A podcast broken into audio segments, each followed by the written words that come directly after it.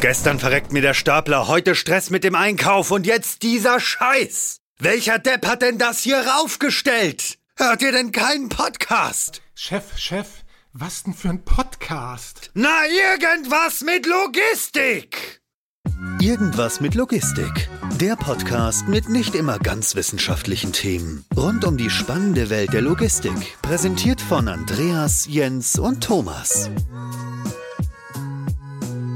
Moin Moin zu einer neuen Folge Irgendwas mit Logistik. Wir sind heute nicht in Hamburg, wir sind heute in Berlin. Ich würde sagen, dit ist Berlin. Und wir sind heute im Coworking Space von der Deutschen Bahn, von Smart Cities genauer gesagt. Und ja, wir haben heute einmal Jens bei uns. Moin. Und wir haben heute einmal Maike bei uns. Moin, sage ich jetzt auch mal. Hallo. Super, hast dich schon kulturell angepasst an uns. das ist sehr, sehr angenehm. Maike, willst du dich vielleicht einmal vorstellen? Ja, ich bin äh, Maike, Maike Nietball, bin seit mittlerweile zwölf Jahren bei der Deutschen Bahn.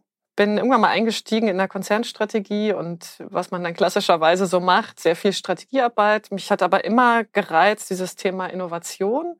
Das habe ich auch dort viel gemacht, habe mein ähm, ein Projekt rund um Elektromobilität gemacht und wie zum Beispiel Elektrofahrzeuge in unsere Flotte, in die Flinkster-Flotte hineinwachsen können. Das war allerdings dann wirklich vor zehn, elf Jahren. Und das haben wir auch geschafft, aber leider kam ja dann die Serienproduktion nicht hinterher. Und so ist das dann ein bisschen wieder ausgelaufen. Aber ich bin guter Hoffnung, dass wir daran jetzt wieder anknüpfen können. Ich war auch für das Nachhaltigkeitsmanagement verantwortlich und habe davon auch viel für meine heutige Arbeit mitgenommen und gelernt.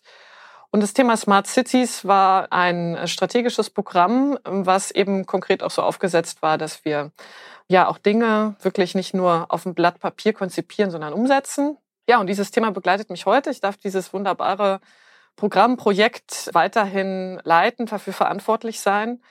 Mittlerweile arbeite ich bei Station und Service, Betreiber von 5400 Bahnhöfen in Deutschland. Und dort ist auch Smart Cities beheimatet. Warum, das kann ich sicherlich gleich noch erzählen. Und ja, bin sehr happy in meinem Job. Freut uns, dass du happy in deinem Job bist. Macht ja auch gerade kein Bewerbungsgespräch.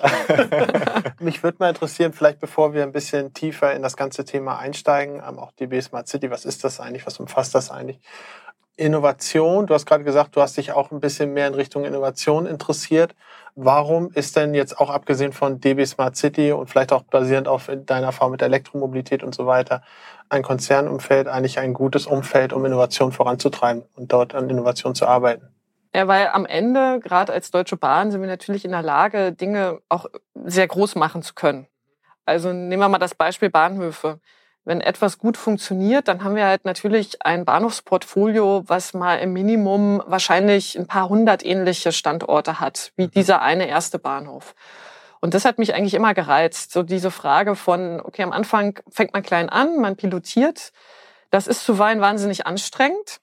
Das ähm, ist nicht so einfach, weil man natürlich ganz viele Dinge dann beachten muss und auch erstmal sehr viel dafür werben muss, dass das richtig ist, dass man Dinge anders macht und ausprobiert. Aber am Ende, wenn das dann erfolgreich ist und man das zeigen kann, hat man einfach die Möglichkeit, das ganz groß zu machen. Und ja, darum geht's ja letztendlich auch. Mal so Stichwort Mobilitätswende, da stehen wir jetzt einfach vor einem ganz wichtigen ich würde noch nicht mal mehr sagen Jahrzehnt, sondern vor wichtigen Jahren, die darüber entscheiden, wie wir in ein paar Jahrzehnten leben können oder vielleicht nicht mehr so gut leben können. Ja, und das hat mich mal gereizt, also Innovationsprojekte voranzutreiben und auch übrigens solche, die jetzt nicht irgendwie die nächsten 20 Jahre vielleicht bestimmen, sondern die man jetzt auch im Hier und Jetzt gut machen kann. Ja. ja. Ist das denn etwas, wo man sagt, ihr habt dann Fokus darauf, okay, DB-Fokus, DB-Fokus, DB-Fokus? Oder sind das dann auch teilweise Projekte, wo man sagt, okay, wenn man sich das so anschaut, wenn man auch gerade das, was du aufgezeigt hast, diese Skalierung nach oben, diese Größenskalierung mitnehmen kann, dass das auch Sachen sind, die man wie Leuchttürme auch nach außen tragen kann? Sind das auch Sachen, wo ihr dann auch mit anderen vielleicht auch im Kontakt seid, im Austausch ja. seid? Oder ist das immer Fokus, eigene Optimierung, alle anderen sind mir egal? Das ist ja fast schon eine rhetorische Frage. Ja. ich hätte den letzten Satz weglassen sollen. Einfach Nein, natürlich so ist das nicht. Und ich glaube auch, es wäre ein Fehler, wenn ich jetzt sagen würde, also wir können das sowieso immer alles am besten. Mhm. Nein, ich glaube, wir bringen was super Interessantes mit. Jetzt mal für Smart Cities gesprochen, ja. sind das sehr zentrale Lagen in den Städten, aber auch flächendeckend im gesamten Land. wir bringen Mobilität und Logistik per se aus unserem Portfolio mit, aber bei weitem ist es nicht so, dass wir das alles alleine hinbekommen. Wir brauchen da die Partnerschaft mit den Städten und auch die Akzeptanz natürlich auch von den Bewohnern drumherum. Mhm. Und dann auf der anderen Seite arbeiten wir aber auch viel mit Partnern zusammen, Partnern und Kunden, weil am Ende muss natürlich irgendwie ein Produkt, wenn es groß werden soll und erfolgreich gemacht werden soll, dann müssen ja viele da irgendwie einen Mehrwert drin sehen. Und mhm. deshalb machen wir im Grunde keins unserer Projekte läuft nur rein DB intern. Das, mhm. also würde ich auch denken, da würden wir ganz schön viel auch an guten Ideen ja liegen lassen. Mhm. Und ich denke auch viele, viele Mitarbeiter verlieren. Also es ist gerade auch so bei, bei vielen Firmen, also ähm, ja, Company in a Company, ja. äh, dass einfach die Umgebung geschaffen werden muss, dass man eigene Unternehmer auch erzeugt. Das hat, ja. also ich weiß es ja von vielen, ja, so aus Erfahrung, äh, dass da auch viele solche Ansätze bestehen. Und ich denke, das ist einfach so ein bisschen Mitarbeiterbindung auch. Was ich ja. da auch so ein bisschen fragen, und du hast schon gesagt, DB hat da schon wirklich einen klaren, oder guten, guten Bodensatz, eben auch sowas ja, aufzubauen wann entscheidet ihr denn, ob eine Strategie umgesetzt wird und wann sie nicht umgesetzt wird, wenn sie nochmal so für zehn Jahre vielleicht in der Schublade verschwindet? Nee, das ist ja vielleicht jetzt ein bisschen Extrembeispiel natürlich gewesen und ich habe es auch bewusst ein bisschen schwarz-weiß skizziert. Aber unser Ansatz ist eigentlich immer, dass wir natürlich im Sinne von MVP rangehen und sagen, okay, wir fangen erstmal mit einem kleinen Prototypen an und mhm. testen das wirklich mal ohne viel Aufwand irgendwo am Bahnhof. Das ist natürlich ein Riesenvorteil, dass wir das machen können. Testen erstmal so Nutzerakzeptanz. Findet das überhaupt irgendwo Anklang? Finden die Kunden, die Pendler, Reisenden das irgendwie gut? Und dann geht es einen Schritt weiter in Richtung MVP. Logischerweise braucht man dann schon ein bisschen mehr Aufwand. Aber wenn sich dann herausstellt, das funktioniert so noch nicht, dann müssen wir entweder noch mal einen Schritt zurückgehen mhm. oder ja, wenn es auch so ist, dass wir irgendwas gar nicht äh, vorangeht oder da einfach keine wirkliche Akzeptanz da ist, dann muss man dann auch irgendwann sagen, okay, das führen wir da nicht weiter. Mhm. Ich würde gern von jetzt im Allgemeinen, wir haben jetzt ein bisschen darüber gesprochen, wie ihr generell äh, zur Innovation mhm. steht, wie ihr da auch rangeht, mal den Bogen schlagen zur äh, DB Smart City. Ähm, kannst du uns vielleicht noch einmal kurz abholen?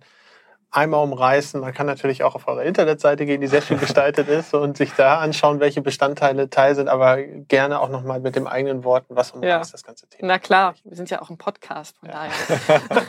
also, es geht im wesentlichen Kern darum, um die Bahnhöfe. So haben wir das Portfolio aus Smart Cities Sicht geschnitten.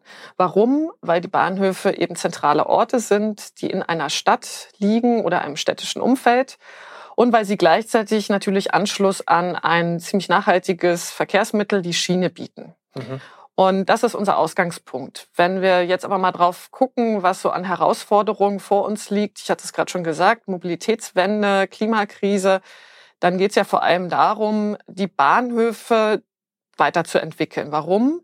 Auch dort, weil die Bahnhöfe viele Jahrzehnte lang als rein funktionale Orte gedacht waren. Mhm. Aber das reicht natürlich nicht, damit ich jemanden begeistern kann, sein Auto heute stehen zu lassen und ab morgen dann die Bahn zu nehmen. Und deshalb ist Schritt eins bei uns immer, dass wir die Aufenthaltsqualität verbessern müssen.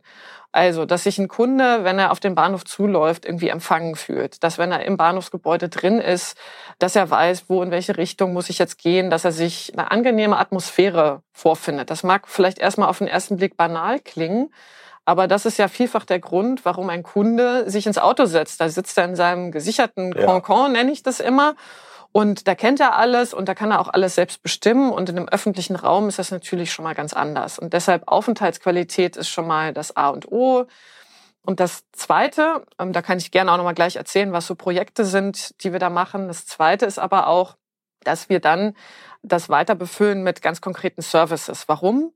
Ja, weil gleich gut sein mit dem Auto reicht dann auch noch nicht, sondern wir wollen ja besser sein. Wir wollen Mehrwert für den Kunden bieten. Also das heißt, wir wollen dann ganz konkrete Produkte anbieten, wie man seinen Alltag besser gestalten kann. Jetzt mal ein Beispiel, die Hamburg Box, die an 22 Standorten in Hamburg einfach eine kontaktlose Übergabe von allen möglichen Warensendungen ermöglicht, eben über Smart Locker ist ja so ein Punkt, dass ich eben sagen kann, ich kann mir meine Ware egal wann dort reinliefern lassen und ich kann sie vor allem dann abholen, wenn ich das mhm. möchte. Und ich komme sowieso dran vorbei, weil wenn ich die Bahn nutze, dann ist das kein zusätzlicher Weg. Das erleichtert einfach meinen Alltag.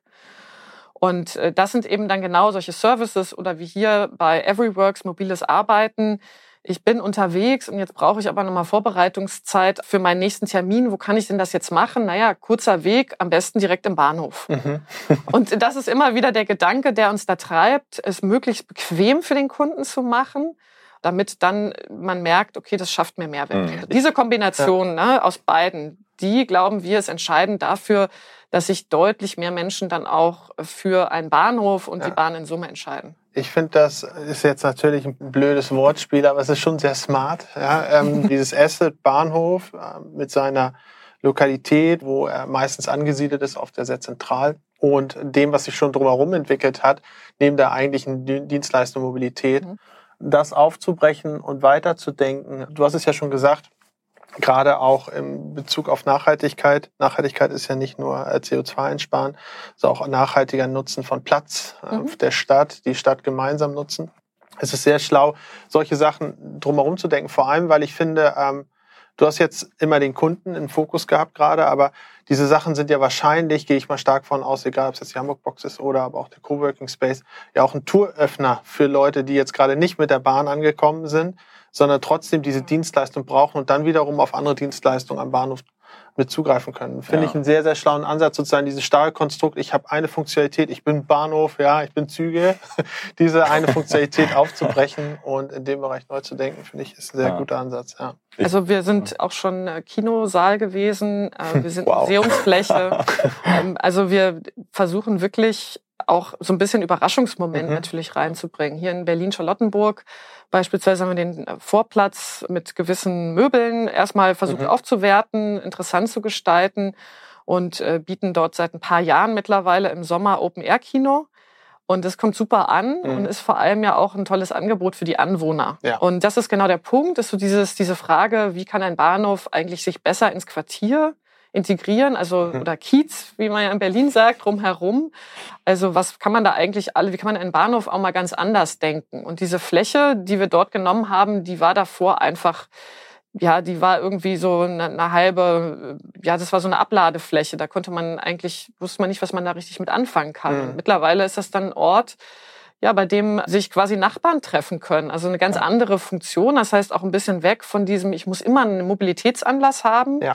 Also mehr den Bahnhof zu einer wirklichen Destination werden zu lassen. Wann holt euch denn diese ganzen Stakeholder, die es ja in diesem Projekt sehr, sehr viele gibt, auch sehr, sehr unterschiedliche gibt, wann holt ihr euch die, in welcher Phase ins Projekt auch mit rein und welche Art von Stakeholdern holt ihr euch da mit rein? Holt ihr euch wirklich von den Nachbarn, die direkt um die Ecke wohnen, bis zu den großen Konzernen, mit denen ihr auch dann die unterschiedlichen Produkte entwickelt, mhm. ähm, alle mit ins Boot oder wirklich nur diese Key-Stakeholder?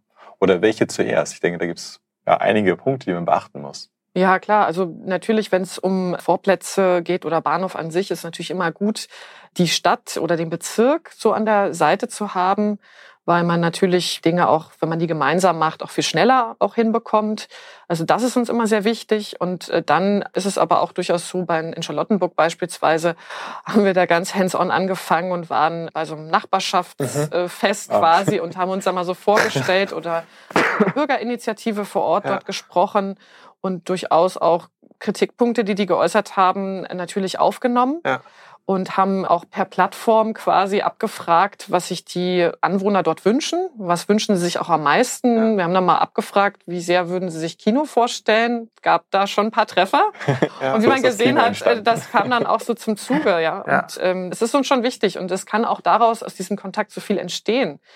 Beispiel in Köln-Mühlheim. Mit der Stadt Köln haben wir ja auch eine Smart Cities Partnerschaft und in Köln-Mühlheim auf dem Vorplatz, der auch ganz, ja, eigentlich nur aus freier Fläche besteht. Dort haben wir auch erstmal angefangen, auch dort wieder Möbel hinbringen, Bepflanzung, dass einfach man irgendwie auch mal einen Anlaufpunkt hat. Und dann haben wir angefangen, auch dort zu sagen, okay, lass mal überlegen, was man hier alles machen kann. Und am Ende ist dann Programm entstanden aus Kochabenden mit Geflüchteten. Das ist eine ganz tolle Zusammenarbeit gewesen. Über Theater. Das hat sich dann spontan ergeben, als jemand gesehen hat, Mensch, ach, wenn die sowas hier machen können, Kochabend, mhm. dann kann ich auch Theater machen. Bis hin auch dort zum Kino. Und also wenn man einmal vor Ort ist und das ernst nimmt und offen ist, dann ergeben sich daraus wieder die nächsten Kontakte. Mhm. Und das finde ich ganz spannend. Ich finde, neben den wirtschaftlichen Aspekten und vielleicht auch den wirtschaftlichen Entwicklungsmöglichkeiten, wenn man beispielsweise ähm, drüber nachdenkt, was man der, vielleicht auch in der City-Logistik zusätzlich noch für Teilbereiche, für äh, Kooperation eingehen kann, würde mich mal interessieren, das, was du bisher beschrieben hast, das wirkt ja fast schon wie eine Art gesellschaftliche Rolle. Also viel mehr neben der Mobilität, viel mehr auch eine Art äh, gesellschaftliche Funktion. Auch Smart City, mhm. allein der Name impliziert ja eigentlich schon mehr als ein stumpfes Produkt, sondern ja eher ein Zusammenkonzept, nenne ich das jetzt einfach mal. Warum habt ihr euch dafür berufen gefühlt, gerade dafür sozusagen die Richtigen zu sein, um sowas voranzutreiben? Ja, weil wir aus dieser Kombination Mobilität, ja. Logistik, aber eben auch Infrastruktur, also die Bahnhöfe, einfach eine Kombination schaffen mhm. können, die wahrscheinlich relativ wenig Unternehmen so abbilden können. Also mhm. wir sorgen sowieso für Mobilität auf der Schiene, aber für ganz viel Anschlussmobilität. Wir betreiben die Bahnhöfe und können sie in der Form, wie ich es gerade beschrieben habe, weiterentwickeln. Und wir haben aber auch natürlich auch großen Logistikkonzern auch im Haus, mit dem man dann auch Dinge voranbringen kann mhm. oder eben im Kontext der City-Logistik auch neu aufbauen kann. Und diese Kombination, glauben wir, die bietet so viel Potenzial und das, was ich denke, am wichtigsten ist, wir haben diese Basis bereits schon. Ja. Und das, was wir jetzt brauchen, sind weitere Services, um das weiterzuentwickeln. Aber wir müssen keinen Bahnhof nochmal neu bauen. Das würde mhm. ja Jahrzehnte dauern. Das heißt, alles, was da ist, nutzen und anreichern, um die Produkte, die noch fehlen, um dann einigermaßen zumindest schnell sein zu können. Mhm. Das ist der Hauptkern, wo wir hinwollen. Du hast ja gerade schon den Logistikkonzern angesprochen, den ihr auch irgendwo mit im Haus habt. genau. Gibt es da auch konkrete Ansätze, jetzt abgesehen von den beispielsweise den Vorplätzen oder den äh, Coworking Space, die du angesprochen mhm. hast, gibt es da bereits erste Initiativen und so weiter, wie man vielleicht im innerstädtischen Verteilungsprozess, in der innerstädtischen Logistik Konzepte sich gemeinsam äh, überlegt oder darfst du über die alle nicht reden? ja, klar, also wir haben auch schon laufende Projekte. Ja. Also wir wir sehen uns auch als Partner dafür, dass wir ähm, helfen, diese ganze dezentrale ja. Logistik auf der Last Mile umweltfreundlicher zu gestalten. Wir hatten ganz am Anfang auch einen Piloten in Hamburg und haben diese CO2-freie Belieferung per Cargo-Bike auch eine Zeit lang selber gemacht. Mhm. Und was wir aber dann festgestellt haben, ist, dass unsere Rolle als Bahnhofsbetreiber vielleicht eher die ist, diese Flächen zu bereitzustellen und mhm. zu betreiben. Also ähnlich wie ich es gerade mit dem Kino beschrieben habe, um den Bahnhof rum gibt's immer ganz interessante, gar nicht so große Flächen, aber die sind einfach in dieser super zentralen Lage. Die sind günstig anfahrbar. Also da ist irgendwo eine Zufahrt schon gesichert. Mhm. Und diese Kleinflächen in ein städtisches Netzwerk zu geben und auch dort nämlich mit weiteren Partnern das zu vervollständigen, kann eben dazu führen, dass wir diese Micro-Hubs für die Logistik, für die City-Logistik da nutzen und mhm. einen Beitrag dafür haben, dass die Einzelhändler beispielsweise, also der stationäre Einzelhandel, ziemlich gut und ziemlich schnell aus diesen dezentralen mhm. Hubs beliefert werden kann, und zwar CO2-frei. Ja, weil das ist ja genau die zentrale Aufgaben oder eine der zentralen logistischen Aufgabenstellungen für die Städte der Zukunft, dass du eigentlich aus so einer Infrastruktur kommst, gedanklich, jetzt abseits der Schiene, wo du sagst, okay, ich baller überall in die Peripherie große Logistikleger, weil ich dort dann massenweise mhm. reintransportieren kann. Und im besten Fall schicke ich auch wieder ganze Wagenladung, Lkw-Ladung zu einem definierten Punkt. Diese definierten Punkte werden ja ersetzt durch Marktplätze, Plattformen und auch klassischen E-Com, weswegen du eine viel weitere Aufteilung hast in der Last Mile wofür die innerstädtische Infrastruktur jetzt für LKWs oder für Tausende von CAP-Fahrzeugen nicht unbedingt ausgelastet ist. Und auch die Infrastruktur dahinter, die CAP-Zentralen und so weiter, ja auch schon Rande kratzen. Und genau so ein Konzept fände ich nämlich zum Beispiel sehr interessant, zusammenzudenken, wie man diese Flächen kannst ja natürlich nicht alle mit Regal vollknallen im Bahnhof, dann hast du dein Logistikzentrum hübsch, sondern äh, wie du vielleicht auch da, weil dann die letzte Meile tatsächlich oft ja wahrscheinlich wirklich nur noch eine letzte Meile ja. ist, ähm, du gar nicht so wirklich viel Pufferkapazität ja. vorhalten musst, wie du sowas effektiv nutzen kannst. Finde ich, finde ich sehr spannend. Und ich weiß nicht, wie ihr bisher die Erfahrung gemacht habt, aber es sind ja sehr, sehr viele Stakeholder bei diesem Thema unterwegs und ich habe immer das Gefühl, man, es fehlt noch so diese gemeinsame Basis, von der sich dann alle wegentwickeln können. Also Städte reden, Immobilienfirmen, die die Kaufhäuser besitzen, reden darüber. Ähm, kleine Einzelhändler reden darüber, wie sie daran partizipieren können. Cap-Dienstleister reden darüber, Logistikdienstleister. Aber es fehlt halt so eine Basis und eigentlich so der Bahnhof, der das irgendwie diese Art von Flüssen ja eigentlich schon immer gedacht hat, nur halt mit Menschen und nicht mit Gütern, würde da ja eigentlich eine sehr, sehr gute äh, Position bieten. Absolut. Ich glaube auch, dass die Kombination Mobilität und Logistik total spannend. Also ähnlich wie bei der Hamburg Box übernehme ich als Kunde jetzt meine Last Mile ja. selber. Aber eben nicht mit viel Umstand, sondern weil ich sowieso dran vorbeikomme. Mhm. Und ja, so ähnlich ist das vielleicht mit diesen dezentralen Hubs. Die kommen ja schon ein Stück weit näher natürlich, auch an die ganzen Einzelhandelsstraßen dann, wenn man so will, auch ran. Mhm. Aber äh, trotzdem, klar, gibt's dann noch eine Last Mile zu bewältigen. Aber die geht dann halt viel einfacher und flexibler, wenn ich es schon mal bis zum Bahnhof geschafft ja. habe. Aber diese ganz vielen Wege wirklich dann bis zur Haustür quasi, die kann man sich dadurch dann einsparen. Und mhm. wir glauben eben, dass diese Kombination aus Mobilität, Logistik, dass da auch künftig noch sehr viel mehr geht.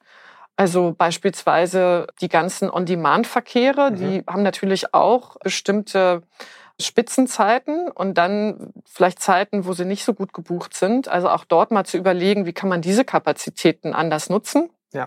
Es ist natürlich auch nochmal spannend, weil am Ende sind wir ja für diese vielen Lieferverkehre in den Städten ja selber verantwortlich. Mhm. Das, was man immer vergisst, ist, ja, dieses zweite Reihe parken, alle ärgern sich, alle schimpfen, aber wir haben das doch selber verursacht. Mhm. Und ich sehe auch keine Trendumkehr in irgendeiner Richtung. Da kann man noch ganz viel über Nachhaltigkeit sprechen, aber dass irgendjemand jetzt wirklich massiv, also dass viele den Konsum jetzt einschränken, um diese Lieferverkehre zu verhindern, das glaube ich nicht.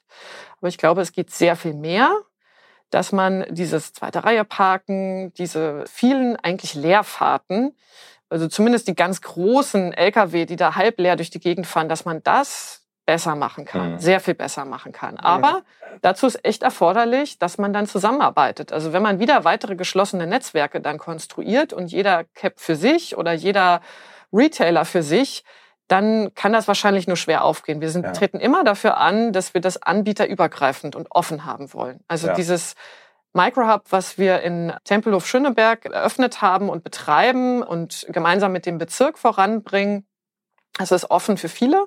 Und man sieht auch an der Nachfrage, dass das total vielfältig genutzt wird. Also da sind Biokistenlieferanten bis hin zu ganz klassischen, sage ich mal, Lieferverkehren dann dahinter. Mhm. Und diese Kombination, die ist ja eigentlich das Spannende, wenn man sich diese Flächen teilt und dadurch ja sie dann auch verfügbar machen kann. Mhm. Ich glaube, was wir schon gemerkt haben, ist natürlich, dass ihr eigentlich so das Herz seid mit eurem Bahnhof. Das ist eigentlich eine ganz schöne Metapher dafür. Ihr seid im Herzen der Stadt meistens, müsst ja über den Hauptbahnhof, ist eigentlich relativ zentral, soweit ich das jetzt nicht bei denen überhaupt überblicken kann. Kann man so Aber sagen, ja. Einen sehr schönen Blick über die Stadt, deswegen denke ich schon, dass es relativ zentral ist. Und da würde ich dann mal fragen, inwieweit sind die Anforderungen hier überhaupt am Bahnhof erfüllt? Also wir sprechen hier ja nicht über Güterbahnhöfe, wo wir große Umschlagplätze haben und auch direkt da die Verbindung von der Straße eben zur Schiene haben. Das ist ja immer so mhm. mhm. die, ja, die Schnittstelle, die auch mhm. sehr, sehr reibungslos funktioniert. Aber wie ist es bei Personenbahnhöfen, wie wir eben auch hier Berlin Hauptbahnhof sind? Hier sind extrem viele Personenströme und Personenströme sind immer ein bisschen friedlich, weil die fahren nicht wie ein LKW auf der Straße klar definiert hin. Die haben alle ihre eigenen Charaktere, die laufen überall längs, manchmal über Absperrungen, wenn es ganz wild wird. Aber welche Anforderungen müssen dann eben noch äh, baulich vielleicht auch oder behördlich oder logistisch ähm, berücksichtigt werden? Ich glaube am Ende irgendwie gar nicht so viel. Also wenn wir jetzt mal über diese City-Logistik, über diese kleineren Hubs nachdenken, mhm. dann ist, glaube ich, der springende Punkt, dass man diese ganzen Flächen mal gemeinsam zusammendenkt in einer Stadt. Und da können dann ganz viele solche Flächen zusammenlegen. Ich glaube, es geht auch darum, das ist schon, einer von euch sagte es vorhin, ja, die, die müssen, diese ganzen Regale, die sollten vielleicht eher mal hübsch aussehen. Ja, also tatsächlich müssen die sich irgendwie schon auch gut integrieren. Also dieses kleine Gebäude oder diese kleine Lagerfläche ich finde, das muss schon Anspruch sein. Also wer will jetzt direkt gegenüber eine hässliche Logistikfläche haben? Will halt keine haben, da gibt es keine Akzeptanz dafür. Mhm. Also sollten wir doch umgekehrt fragen, wie können wir denn das besser machen? Wenn man daraus ein Netzwerk so mal denkt, dass man wirklich für eine gesamte Stadt hat, dann kann da schon viel entstehen. Mhm. Gleichzeitig glaube ich aber auch, dass auch über den äh, Güterverkehr auf der Schiene noch sehr viel mehr geht. Also da gibt es ja auch viele Ansätze, die diskutiert werden, gerade wie man denn auch eine Belieferung in die Innenstädte hinbekommt. Dann in der Tat, glaube ich, reden wir auch nochmal über bauliche Veränderungen an so einem Bahnhof. Das ist dann nicht so einfach mal mit links gemacht. Aber bis dahin können wir auch noch übrigens ganz viele andere Sachen ja tun. Mhm. Ja. Mich würde mal interessieren, dass den Ansatz bzw. die grundlegende Idee dahinter ist ja jetzt auch mal abgesehen vom Bahnhof, was du ja gerade auch beschrieben hast, am Flächen gemeinsam nutzen, ist ja auch der Microhub-Ansatz, den du äh, skizziert hast. Finde ich sehr, sehr richtig. Ähm, haben wir auch schon viel bei uns intern darüber diskutiert in unserem Podcast, wie man äh, Ressourcen gemeinsam nutzt. Das ist oft äh, deutlich produktiver, als ständig zu versuchen, alles auf Spitzen hinzuingenieren. Ähm, habt ihr da vielleicht auch aus anderen Ländern, aus anderen Setups schon Vorbilder, wo man sagt, okay, da funktionieren Bahnhöfe schon oder generell solche Assets in eine Richtung, wo ihr auch euch ein bisschen als Vorbild dran orientieren könnt? Es gibt immer mal wieder in unterschiedlichen, also in europäischen Bahnen ja insbesondere ja. auch solche Ansätze. Also eine, eine, SBB beispielsweise denkt vieles. Eine niederländische Bahn ist sowieso per se immer bei vielen Sachen schon dabei. Ähm, aber ich glaube, es gibt jetzt keine, wo ich jetzt sagen würde, da finde ich jetzt exakt all diese Punkte jetzt nochmal mhm. wieder. Ich glaube, es ist durchaus auch der Blick innerhalb von Deutschlands nochmal ganz gut. Also wir arbeiten ja zum Beispiel in Hamburg auch mit der Hochbahn mhm. zusammen. Mhm. Für die Hamburg-Box beispielsweise. Letztendlich ist das ja, äh, machen die das ja auch. Sie sind Bahnhofsbetreiber, aber natürlich auch Betreiber der, mhm. der Hochbahn an sich, das ist klar. Ähm, aber mit denen halt auch zusammenzuarbeiten, das gemeinsam mal zu denken innerhalb von einer Stadt, das wird dann halt spannend. Und daran kann man sich, glaube ich, auch ein bisschen auch orientieren, was andere ja. jetzt hier machen. Welche Personen können eigentlich sowas, beziehungsweise Funktionalitäten, sowas eigentlich komplett denken? Weil, weil das, was ich mir gerade so bisher so als Resümee aus unserem Gespräch rausnehme, ist, dass der Bahnhof wie so ein Role Model eigentlich sein wird, wie alle möglichen Funktionalitäten und auch Bedürfnisse miteinander verschmelzen. Ne? Also wir haben über Logistik gesprochen, wir haben über, über Microbes gesprochen, wir haben aber auch über Filmabende gesprochen, wir haben über Coworking gesprochen, wir haben über die Schnittstelle zu CAP, also wirklich den absoluten Direct-Customer-Prozess gesprochen und so weiter. Ist es nicht super schwierig und komplex auch für euch, sich vorzustellen, wenn jetzt all diese Ideen alles zusammenfließt und daraus was entsteht, überhaupt noch zu überblicken, was da überhaupt entstehen kann, ob das nicht vielleicht auch vorher nach hinten losgehen kann. ja, also ich meine, also 5400 Bahnhöfe, das heißt ja nicht, dass an jedem Bahnhof exakt dasselbe Programm jetzt hier abgefahren wird. Ja. Ne? Das würde es vielleicht auch fast wieder einfach machen. Da muss ja. ziemlich viel reisen, wenn du Genau, aber ähm, ich glaube, wir müssen da halt, also realistisch betrachtet finden jetzt die Sachen, die ich, von denen ich gerade gesprochen habe, natürlich an einem gewissen Ausschnitt von diesem Portfolio so statt. Mhm. Aber trotzdem, glaube ich, muss man mit dieser Flexibilität quasi rangehen mhm. und deshalb auch genau nicht sagen, okay, wir wissen jetzt, dass an diesem Bahnhof genau der Kinoabend jetzt das Richtige ist und nicht das Theater. Das können wir ja gar nicht, sondern da muss man halt offen sein und gucken, was sich aus so einem Angebot ergibt und dieses Angebot überhaupt erstmal, Mensch, wir machen, weiß nicht, den Vorplatz irgendwie einladender das ist erstmal so der erste Schritt, den man halt vielen mhm. Städten und vielen Quartieren machen sollte. Und daraus muss man dann sehen, was sich ergibt. Und auch dieses Netzwerk in der Logistik, da wird sich auch nicht jeder Standort für eignen, weil ich natürlich unterschiedliche ja, äh, Dichte von Einzelhandelsflächen ja. beispielsweise drumherum habe. Oder gerade muss ich betrachten, woher kommen denn jetzt die ganzen Depots außerhalb von der Stadtgrenze, ne? wie fahren die denn? Also Belieferungsrouten, mhm. das muss sich ja für die auch logisch irgendwie einfügen. Also da können wir uns ja jetzt nicht anmaßen, dass wir jetzt wissen, wie das Netzwerk jetzt hier in der Stadt am besten ist. Ja. Und ja, also in der Tat, es wird dadurch vielleicht ein bisschen unübersichtlich, aber wie gesagt, das heißt jetzt nicht, dass die volle Palette von den ganzen Produkten, über die ich gerade gesprochen habe, immer an allen Bahnhöfen so stattfindet. Ja. Mhm. Wir hatten auch letztens einen Podcast zur Nachhaltigkeit und auch heute ist ja jetzt nicht der, der absolute Fokus auf der Logistik, sondern eher so Richtung Smart äh, mhm. City. Wie spielt ja Logistik auch eine Rolle, aber vor allem auch Mobilität. Du hast es angesprochen. Ihr seht euch als Logistik- und Mobilitätsdienstleister. Damit hast du mir eine Frage weggenommen. So hieß übrigens, so hieß übrigens mein Studiengang. Logistik und Mobilität. Hatten wir auch letztens eine Podcast-Folge zu. Irgendwie schließt sich der Kreis. und da, das, ihr habt ja relativ viel und du hast auch relativ viel, denke ich, vielleicht jetzt nicht mehr mit Kritik zu tun. Dadurch, dass ihr eben so viele Stakeholder habt. Wie nehmt ihr Kritik auf? Weil Gesellschaft besteht aus Demokratie, bei uns zumindest. Und wie? Bei uns auch. Also wir koppeln uns da nicht ab. Nee, äh, ich meine, in, in, anderen Ländern vielleicht ja, ja. nicht. ich wollte das nicht. Und äh, wie nehmt ihr diese Kritik auf? Weil ich kann mir schon vorstellen, dass da auch teilweise emotionale Kritik kommt. Ja, klar. Also wenn man jetzt heute durch den Bahnhof läuft und dann irgendwie feststellt, der ist irgendwie nicht so, wie ich mir den jetzt vorgestellt habe, da ist irgendwas kaputt oder mein Zug hat jetzt Verspätung, dann sind ja Kunden jetzt per se quasi nicht auf der Suche, aber was habt ihr denn für tolle Smart Cities Produkte hier? Mhm. Also es muss natürlich irgendwo zusammenpassen. Also dieses ganze Thema, das im Kern das Geschäft natürlich da gut voranbringen, das ist ja mindestens genauso wichtig und mhm. ist auch eine wichtige Grundlage dafür, dass man dann solche Services auch weiterentwickeln kann. Und ja, also dieses Thema Kritik nehme ich zumindest durchaus ernst und versuche da irgendwie dann auch einen Punkt drin zu finden, wie man es denn besser machen kann.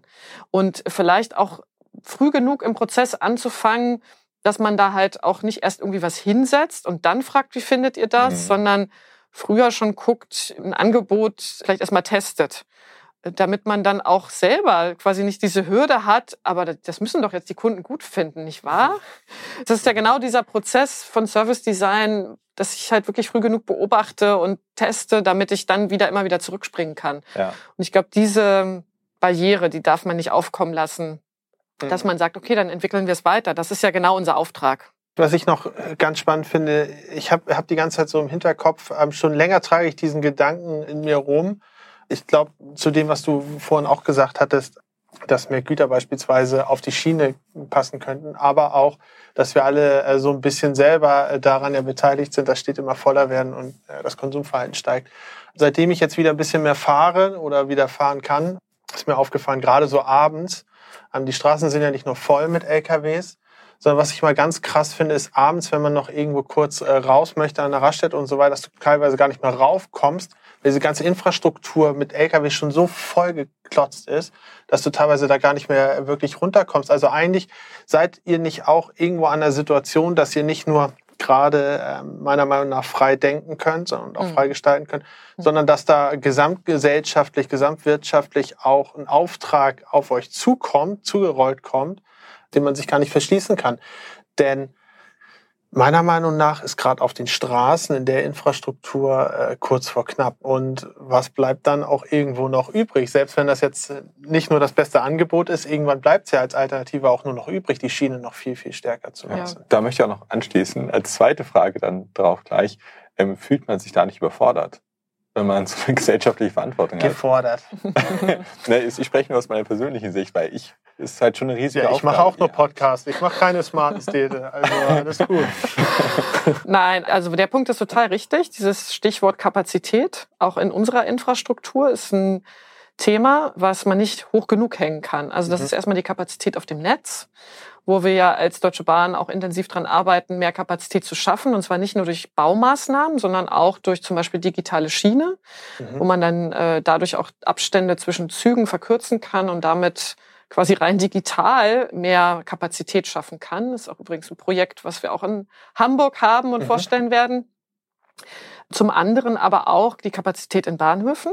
Super wichtig. Wir sehen ja jetzt, wie äh, eben die Reisendenzahlen wieder deutlich nach oben gehen und man sieht, wie schnell sich die Bahnhöfe dann auch füllen. Und jetzt denken wir genau noch mal weiter in zehn Jahren, wenn dann weniger mit dem Auto gefahren werden sollte, nenne ich jetzt mal vorsichtig, und mehr öffentlicher Verkehr in Summe, dann äh, haben wir natürlich einen ganz weiten Weg dorthin in Richtung Attraktivität und Angebotsverbesserung. Zum anderen aber auch knallhart in Richtung Kapazität schaffen. Mhm. Und auch das wird auf unterschiedlichen Ebenen funktionieren. Also in Hamburg beispielsweise ist natürlich allen klar, dass der Hamburger Hauptbahnhof, so wie er aktuell ist, diese Kapazität gar nicht mehr aufnehmen kann. Und natürlich steht man da vor baulichen Maßnahmen. Aber es äh, gehen sicherlich auch noch andere Punkte. Also das ganze Thema Reisendenlenkung. Weiß der Kunde immer sofort, in welche Richtung er abbiegen muss? Weiß er immer ganz genau, was der kürzeste Weg ist? Also mhm. auch dort in der Richtung diese Reisebegleitung auch ein bisschen digitaler durchaus zu denken. Das ist auch eine ganz wichtige Aufgabe. Und äh, auch da müssen wir, sind wir mittendrin, auch uns da ein Bild jetzt zu machen, auch Dinge auszuprobieren, äh, wie sowas auch einfacher gehen kann. Aber das mhm. Stichwort mhm. ist schon richtig. Also wenn wir den Auftrag ernst nehmen, dann heißt das eben auch, dass wir diese Zweigleisigkeit äh, schaffen müssen, also das Angebot verbessern und Kapazität schaffen. Das wird unser Auftrag sein, ähm, mal mindestens über das nächste Jahrzehnt auch noch hinaus. Und wenn wir da jetzt, oder wenn du jetzt im Moment daran denkst, äh, was stimmt dich positiv bei dieser Aufgabe und was stimmt dich vielleicht auch im Moment noch ein bisschen kritisch?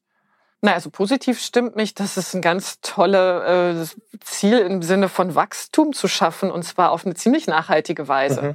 Wer kann denn von sich behaupten, dass man irgendwie sagt, wenn wir wachsen, dann geht es auch insgesamt der Gesellschaft besser, weil wir nämlich dafür sorgen, dass CO2 eingespart wird. Ich finde, das ist ein total, für mich eine ganz elementare und sinnstiftende äh, Geschichte.